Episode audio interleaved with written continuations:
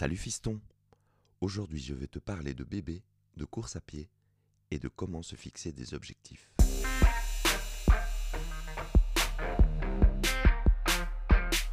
Aujourd'hui, comment se fixer des objectifs et les réussir Quand on veut réaliser quelque chose, on est toujours plein de bonnes intentions. On a toujours une vague idée de ce que l'on souhaite et on se dit je vais faire telle chose. Le problème c'est que ça reste souvent vague. Il y a moyen qui fonctionne très bien pour arriver à fixer et réaliser ses objectifs. Et tout comme les bonnes résolutions, d'arriver à s'y tenir. D'abord, je vais te demander parmi ces objectifs lesquels te semblent correctement formulés. Je voudrais réussir mon année scolaire. Courir un marathon. Je veux devenir champion de Belgique de karaté. Je te laisse un peu de temps pour y réfléchir avec une petite musique d'ascenseur.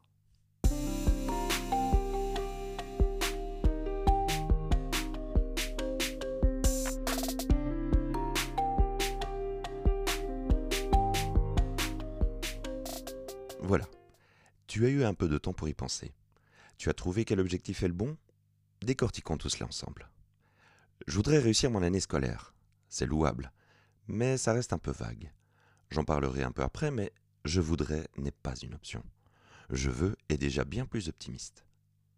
Courir un marathon. À moins que tu ne sois déjà un coureur aguerri, cet objectif est bien trop vague. Faire 42 km comme ça, ça ne se fait pas du jour au lendemain. Et donc ta deadline ne sera jamais réaliste. Et tu vas laisser tomber avant d'y arriver. Il nous reste le dernier. Tu sais que je peux t'en parler en connaissance de cause, n'est-ce pas? Cet objectif n'est pas bon non plus. Parce qu'il ne dépend pas que de toi. Tes concurrents aussi vont se préparer.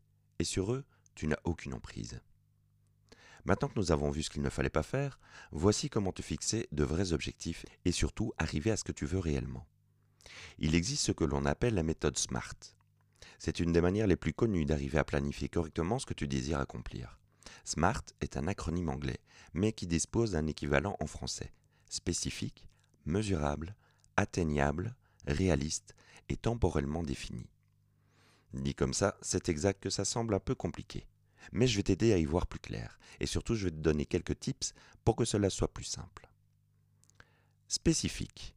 Il faut que l'objectif soit clair et précis, que tu saches exactement ce que tu veux. Si l'on reprend les exemples de tout à l'heure, voilà à quoi il pourrait ressembler. J'assimile la matière qui me permettra de réussir mon année. Je cours un marathon. Je réalise le meilleur résultat possible lors des championnats de karaté. Dit comme ça, je t'accorde que la différence avec les mauvais objectifs sont assez ténues. C'est normal. Nous n'en sommes qu'à un cinquième de notre travail. Mon petit tips, écris toujours tes objectifs à la première personne et au présent. Le jeu t'engage dans un processus de responsabilisation de ta réussite. Et le présent est bien plus concret et moins vague que le futur. Il indique déjà à ton cerveau que c'est maintenant qu'il faut agir. Mesurable. Il est important que tu puisses vérifier ce qu'il te reste à réaliser pour atteindre ton objectif. Il est encore plus important que tu puisses regarder en arrière et voir le chemin accompli. D'une part parce que cela te situera dans tes progrès, d'autre part parce qu'il est important que tu puisses mesurer et célébrer tes réussites. Mais comment contrôler la mesure? Je reprends mes exemples. Pour les cours, tu peux déjà voir tes notes du trimestre, ou de chaque travail, ou d'interrogation que tu auras eu. Si tu es dans le bon, ces notes devraient refléter ta fin d'année. Tes examens finaux te permettront de te dire si tu as tenu ou non ton objectif. Impossible de tricher avec toi-même dans ce cas-là, n'est-ce pas? Pour la course, tu te seras inscrit à un marathon ou tu courras toi-même tes 42 km.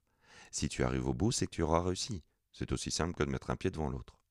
Enfin, pour la compétition de karaté, c'est un peu plus compliqué. Comme je te l'ai dit, la réussite ne dépend pas que de toi. Cependant, tu sauras à l'issue du championnat si tu as tout donné et que tu es fier de toi. Les championnats régionaux et locaux seront déjà un bon indicateur. Atteignable.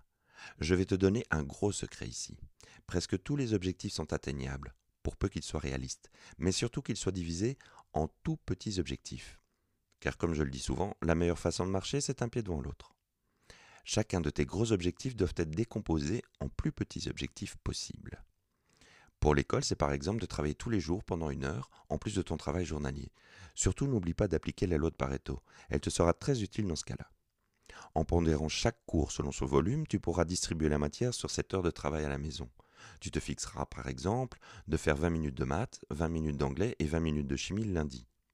tout ceci ressemble fort à la méthode Pomodoro que je t'expliquerai sans doute bientôt. Le mardi, tu feras la même chose avec d'autres cours.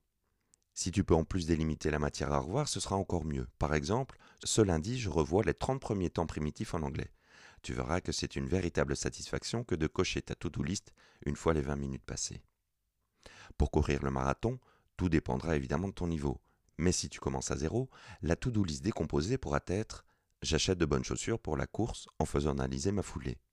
Lundi, je fais ma première sortie de 15 minutes de marche rapide et de 10 fois 30 secondes de course suivie de 30 secondes de marche rapide. Jeudi, je fais ma seconde sortie de 12 minutes de marche rapide, de 10 fois 45 secondes de course suivie de 30 secondes de marche rapide, etc. Et pour le karaté, ce sera un peu la même chose au niveau de ta préparation, entre le cardio, le renforcement musculaire, la pliométrie et bien sûr le travail technique. Mon petit tips, pense à une récompense que tu t'accorderas si tu tiens tes petits objectifs lorsque tu atteins un palier dans ta préparation, fais-toi un petit plaisir. Une chouette récompense qui te motivera encore plus. Réaliste. Comme je te le disais plus haut, il faut que ton objectif soit réaliste. C'est quasi impossible de courir un marathon dans le mois si tu n'as jamais couru de ta vie. Et tu ne seras jamais champion de karaté dans l'année si tu n'as jamais pratiqué de sport de combat. En décomposant ton objectif, comme je te l'ai expliqué dans le point précédent, tu pourras te rendre compte du chemin à parcourir. Si tu mets la barre trop haut, tu te décourageras et ce serait dommage car tout le monde peut arriver à ses aspirations, si on leur donne un sens. Se fixer un objectif impossible à réaliser ne fera que de te frustrer. On a le droit d'échouer, c'est le meilleur moyen d'apprendre, c'est presque un devoir, à condition de repartir de plus belle. Échouer n'est qu'une étape dans la réalisation de ce que tu veux, tant que tu te relèves. Enfin, temporellement défini. Un objectif sans délai, ce n'est pas un objectif.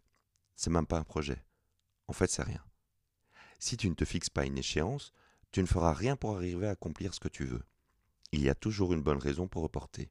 Quand on perd de vue un délai, on remplace ce que l'on voudrait plus tard par ce que l'on veut maintenant.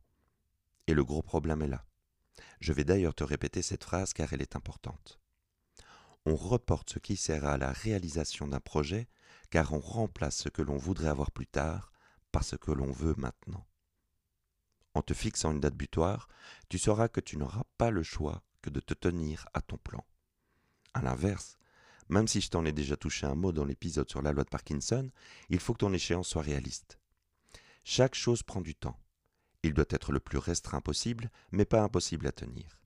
Il s'agit ici de la loi de Brooks, un professeur de l'université de Duke. En gros, cette loi dit que tu peux faire un bébé avec une femme en neuf mois. Mais tu ne pourras jamais faire un bébé en un mois avec neuf femmes. Il y a toujours un temps minimum pour chaque chose. C'est à toi de trouver le temps que tu peux consacrer à ton projet. Comme dans tout, il te faudra trouver la juste balance.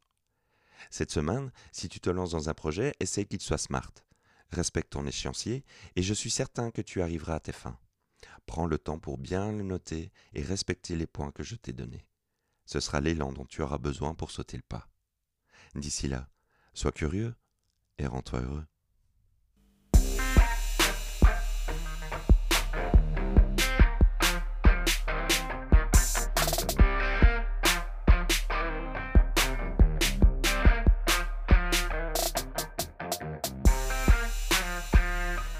Retrouvez Salut Fiston sur www.salutfistontoutattaché.com et sur Instagram.